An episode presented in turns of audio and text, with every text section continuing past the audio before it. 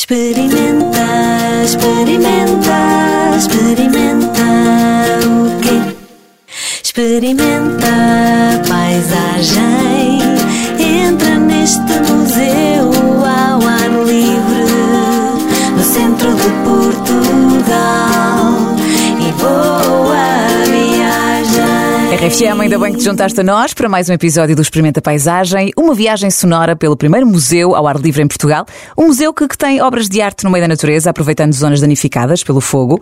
Fez arte da Sertã a Proença Nova, passando por Oleiros e Conqueiros. São cinco obras de, de arte na paisagem.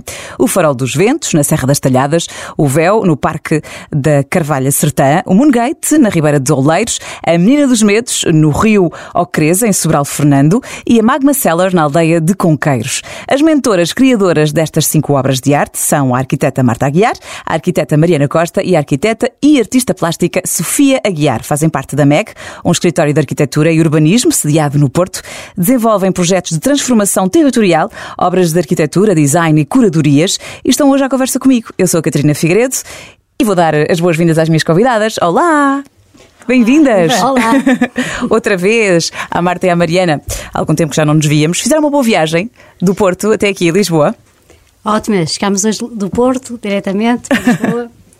Foi certinho direitinho, não é? É, sim. E a Sofia? Olá, Sofia. Olá, viva. Bem-vinda. Obrigada, Catarina. Começo por vos perguntar como surgiu a ideia de criar o Museu Experimenta Paisagem e porquê é que surgiu esta ideia? O, o museu surge, surge na sequência e- da tragédia dos incêndios de 2017, porque de facto houve, ali todo o. A tragédia levou a que os três municípios de Oleiros, Porença Nova e Sertã se associassem e quisessem ter uma proposta conjunta de transformação do território. Curiosamente, todo o início do projeto foi de pedido uma proposta de uma, de uma ação e de um programa cultural. Muito por causa da experiência da Sofia em Havana como fundadora da Fábricas de Arte Cubano. E de- só depois, é atravessando todo o território com, com, com as equipes e os municípios, é que a, a- proposta leva uma inflexão e vai para esta questão de fundo do desenvolvimento territorial. Agora, no que toca às obras, eh, as obras de arte são uma criação da MEG. Onde é que vão buscar a inspiração? Mais especificamente, se calhar a Sofia é a mentora de tudo isto. Sofia, como arquiteta e artista plástica, sei que tem desenvolvido um, um extenso trabalho no cruzamento de várias áreas plásticas, sempre com uma preocupação na integração social e comunitária, não é? Sim, precisamente. eh, tem sido. Como é, como é que se inspira? Onde é que vai buscar essa inspiração? Ai, tem... Chegue-se assim mais próximo do microfone. Neste caso específico, eh, é um trabalho de facto a, a seis mãos. Somos as três e é um trabalho coletivo muito. hum, muito pensado, com uma análise muito intensa sobre o território, em que a Mariana faz os seus registros, fotografa, tira as suas notas e de repente exclama e diz: Ah! E dá um saltinho e sabe-se que ali ela vai unir várias questões e pronto. E entretanto a Marta tem um grande método, planifica, parece que tem como um olho de pássaro por cima de grande escala e faz uns esquemas e uns gráficos à parte da grande criatividade de cada uma. E, e é neste processo e vamos conversando, vamos aos sítios, eh, vemos os reflexos, conhecemos as pessoas, ouvimos as histórias. ao lugar e ao lugar habitado. Eu acho que essa é que é a grande, a grande questão deste trabalho de cocriação, é que vamos ao sítio, não só ver as sensações daquele sítio, o que é que a natureza daquele lugar diz, mas também eh, eh, aquele lugar habitado. E, portanto, conversamos com as pessoas, fazemos entrevistas, vamos a festas. Ou seja, convivem em plena, em plena comunhão com a comunidade também para, para se integrarem, não é? E para ser mais fácil, se calhar, depois trabalharem lá, nos locais, não é? É, de alguma forma, cada obra comunicar aquele lugar, intensificar a experiência daquele lugar e ter um sentido para as pessoas que lá vivem. Ok. E quanto tempo é que demora o processo de criação, Sofia? Uh, depende de, de cada, de cada obra, de cada processo e da necessidade de conhecimento aprofundado do, do território, das suas gentes, dos sítios. Uh, mas penso que cada uma destas obras levou cerca de seis meses, um ano, a ser okay, pensada, imenso. algumas ao mesmo tempo, em muitas conversas, uh, com a visão de cada uma de nós, uh, muito interpretamos as visões umas das outras e com isso cria-se a obra. Isso exige a disponibilização de muitos meios, não é? Muito, muitas pessoas envolvidas. Sim, muitas pessoas, eh, desde as comunidades locais, que é eh, a base de tudo, eh, os decisores políticos, os, os serralheiros, carpinteiros, as pessoas que iluminam, os escaladores para uhum. montar as peças, o apoio do, das pessoas locais que depois emprestam o barco e ajudam quando há surpresas, por exemplo, que o nível do rio subiu e foi preciso mais meios. Portanto, é preciso realmente muitas pessoas. E são obras permanentes? Sim. Estão sempre? Sim, sim, são obras permanentes. E a população local ajuda? Muitíssimo. Colabora? Sim, sim, sim. Colabora muito. Uh, Especialmente quando chegamos, por exemplo, a Conqueiros e começamos a, a comunicar com as pessoas, a convidar-nos, cada, quase que cada casa tem uma pequena adega no resto do chão e quase que fomos percorrendo muitas dessas adegas e conhecendo e, e, por exemplo, o Eduardo Brejo, que, é, que vivia lá junto à ponte, que é no sítio de encontro, parecia que estava lá sempre à espera para nos receber. E, e esse trabalho. Acaba por ser também é... uma forma de socializarem todos, não é? Isso é giro, é engraçado. Estão a, estão a trabalhar, mas não estão. Sim, sim. Nós é? fomos a muitas festas, à apanha da azeitona, a noites de fado. É, trouxemos laranjas. Saem mais ricas desta experiência, na verdade, não é? Conhecem pessoas novas, diferentes formas de, de, de, estar e diferentes culturas também. Como é que vocês garantem que ninguém vandaliza as obras de arte? Confiam? Não, não temos nenhuma certeza, mas o facto de todo o processo ter tido um envolvimento fortíssimo, eh, quase que cria, por, pelo próprio processo, cria cuidadores, não é? E cuidadoras. Ok, ou seja, eh, eh, as pessoas da comunidade são verdadeiros guardiões das obras de arte, é isso? São, cada vez, cada vez que vamos a Conqueiros, a máquina é limpa com um ramo de oliveira. Que engraçado. são orgulho das populações que lá habitam no fundo, não é? Mesmo, é, dá um gosto. E, e têm sido rebatizadas, há novos nomes que surgem nas obras, que também é, é um gozo enorme. A preservação e a manutenção das obras é assim muito dispendiosa? As obras têm-se mantido muitíssimo bem e até ao momento não houve manutenção uh, extra, acho que absolutamente nenhuma até o momento. Mas está prevista a manutenção a cargo dos municípios. As obras okay. pertencem aos municípios. Ou seja, os municípios é que, é que estão responsáveis por fazer a manutenção, não é o vosso escritório? Não, exato. Que obras de arte são estas, no fundo? Cada obra tem a sua característica, porque tem a sua localização, tem a comunidade local que também com características próprias e, portanto, vai ser feita de forma para o sítio, para o lugar. Por exemplo. São cinco uh, obras, já, são, já as descrevi no início, mas podemos descrever outra vez. Por exemplo, a Moongate, uhum. que fica na Ribeira de Oleiros, fica a um, dois minutos da, da vila, numa ribeira com muitas árvores de rio, com muitos reflexos que passam, que são coados pelas folhas, e o próprio movimento do rio também eh, aumenta essa sensação e é um sítio onde apetece estar. Portanto, aí fizemos uma peça que chama ao acolhimento, que uhum. uma pessoa que tem uma cor avermelhada, alaranjada, com uma luz que à noite se acende, parece que estamos ao pé de uma lareira. E também para que a população local pudesse se reapropriar dos seus próprios sítios e fazer os percursos.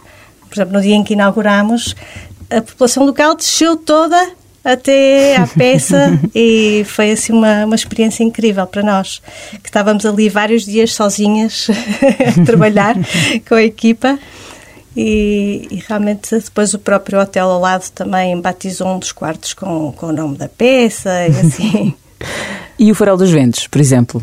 O Farol dos Ventos é uma crista uh, imponente na paisagem, é um obstáculo, uma montanha uh, com, que representa dificuldades, mas também representa lendas da, da uma moura que lá vivia e que transformava. Uh, dava ouro, não sei o que, muito bonita, fazia parte da magia do, do sítio. O véu, depois também temos o véu, o não é? O véu também. E... Na Sertã? o véu na sertã, que, que Também também é muito é, bonito.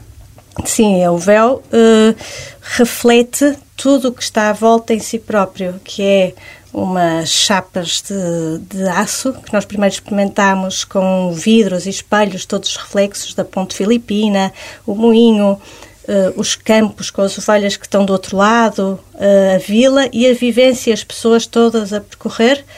E com o movimento da água e a ondulação da- da- das chapas, eh, dá, reflete tudo o que acontece à volta nela própria. Exatamente? E a Menina dos Medos? E a Menina dos Medos, que é uma em, em Sobral Fernando, onde fomos primeiramente acolhidas pelas mulheres que usam um forno comunitário, eh, que fazem bolos eh, e que nos foram levando pela a conhecer aquela região, aquela zona, o, o rio Ocreza e as suas margens, que parece que teve uma implosão, que tem os conhos que, que foram retirados do seu interior pelos, eh, como é que se chamam? Humanos. Garimpo. Os garimpeiros, exatamente. E, e que cria-se uma espécie de um caos na paisagem e é uma paisagem muito imponente. E essa menina, essa figura pequenina eh, à escala humana, dá a escala humana ao sítio, dá-lhe assim uma delicadeza especial, sem competir com, com a própria paisagem. E a Magma Cellar, que é a última, não é? A magma cellar é como conqueiros, é explosiva, é, é festiva, eh, é lava, é fogo. hum, a próprio, o próprio material, que é o xisto piroexpandido, que já a Marta e a Mariana tinham apresentado outra peça com esse mesmo material na, na Bienal da Havana, hum, é- é- é- atrai muito. E, e aquilo foi feito na, na ponte de Conqueiros, onde derivam várias calhas e vielas pequeninas, onde não entra o sol, e na ponte entra o sol. E as pessoas encontram-se aí. E, e essa peça reflete essa necessidade de encontro, porque tem umas, é feita com umas espirais eh, que simulam um movimento que levam ao seu interior. As pessoas chegam e sentam-se e, e é estão isso. ali. E estão ali. Muito bem. E se a Magma Cellar fosse um prato de comida? Vinho. Vinho. Portanto, é mais bebida. Está ótimo, está ótimo. Todas de conqueiros. Até 2026, o Museu Experimenta Paisagem integrará sete obras de arte na paisagem e sete trilhos culturais. Como é que vai acontecer esse processo e onde é que vão ser estas novas obras de arte? Portanto, uma vai ser eh, em Salvaterra do Extremo, um sítio absolutamente maravilhoso, em Idenha Nova, que escolhemos juntamente com a equipa da- do município, uma equipa fantástica, e procuramos um sítio elevado, no limite da vila de Salvaterra do Extremo, que, faz, que tem mesmo uma perspectiva fabulosa sobre a paisagem. E é absolutamente inédito, porque é uma antiga pocilga comunitária. É mesmo. Seja mais criativo que isso, não há. Não. Esperemos é que cheire bem. É? Uma- um sítio maravilhoso em que cada pocilga é individual e é, é a bóveda de pedra. Portanto, é uma coisa absolutamente, absolutamente fa- fabuloso. Um sítio lindíssimo. E em Pedrógão Grande é nas Atalaias, eh, perto da água. Estamos a valorizar ao máximo os lugares perto da, da água. Do César, neste caso. Do Zezer, exatamente. E atividades culturais, espetáculos, peças de teatro associadas às obras? Pensam em criar assim alguma coisa que, que também chame ah, mais pessoas, mais público ou um diferente tipo de público? Vamos ter surpresas incríveis no próximo verão. Ah, então. Então, vamos ter no Farol dos Ventos um bailado vertical, uma bailarina pendurada na escarpa da Serra das Talhadas. Ai. Até eu fico com dor de barriga só de imaginar. Mas também vamos ter campos de férias com, os mais pequenos. Para adolescentes, Para adolescentes. jovens, jovens adolescentes, eh, com atividades ao ar livre, na- nas praias fluviais e de, e de visita às obras com atividades com as comunidades. Ok. Também já tem os trilhos, não é? Que acaba por ser também ah, um bocadinho disso, atividades ao ar livre. Sim, sim, mas estas vão estar organizadas, vão ter guias, portanto as pessoas podem se inscrever. Ahm, será de 14 de junho a 16 de junho e vai ter muitas atividades abertas ao público. Para além de- deste espetáculo que a Marta estava a falar, vai haver mais, eh, mais surpresas, por isso as pessoas podem inscrever-se e vir conhecer as obras de uma forma muito mais especial. Já se podem inscrever?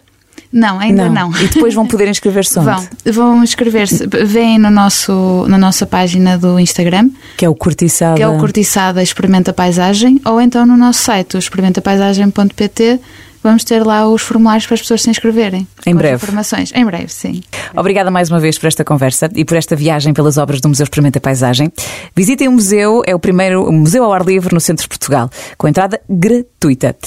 E está tudo pronto por aqui, que comece mais uma viagem pelo museu. Vamos até ao Farol ah, e Torre de Alvorcisa. Obrigada a vocês também. Obrigada, obrigada.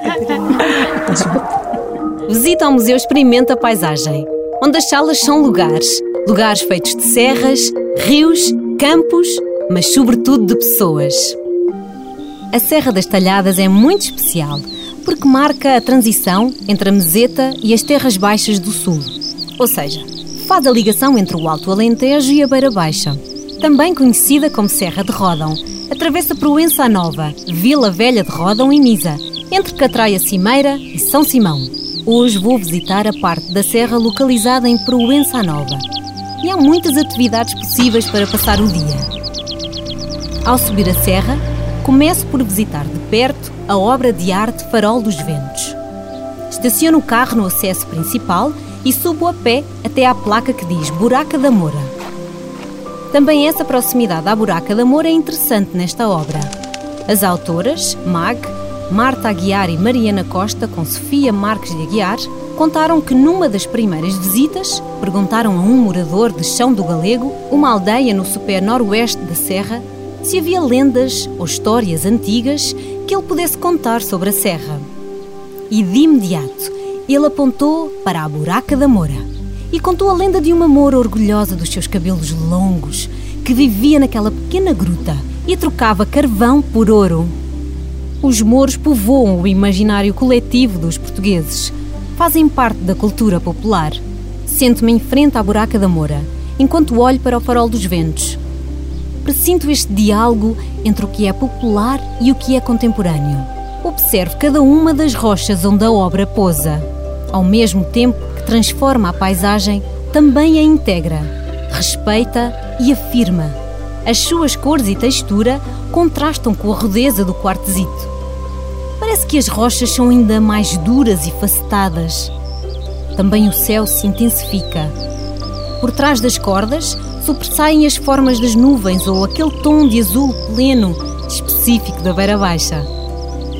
Deixo até ao carro e sigo para a nova Torre de Vigia, edifício projetado pelo arquiteto Álvaro Siza. Com 16 metros de altura, a torre, para além de ser um novo ponto de atração, é também um posto de vigia da floresta. Na cabine superior, a presença contínua de guardas florestais apoia o controle dos incêndios naquela área. É incrível ter aquela vista ampla sobre os montes vizinhos e conseguir ter uma leitura do território a 360 graus. Em dias limpos, consegue-se ver Castelo Branco, lá ao fundo. Em conversa com o guarda florestal, descobri que ali na serra também se organizam trails, voos para pente e caminhadas mais radicais na mais extensa via ferrata de Portugal. Vou experimentar na próxima visita.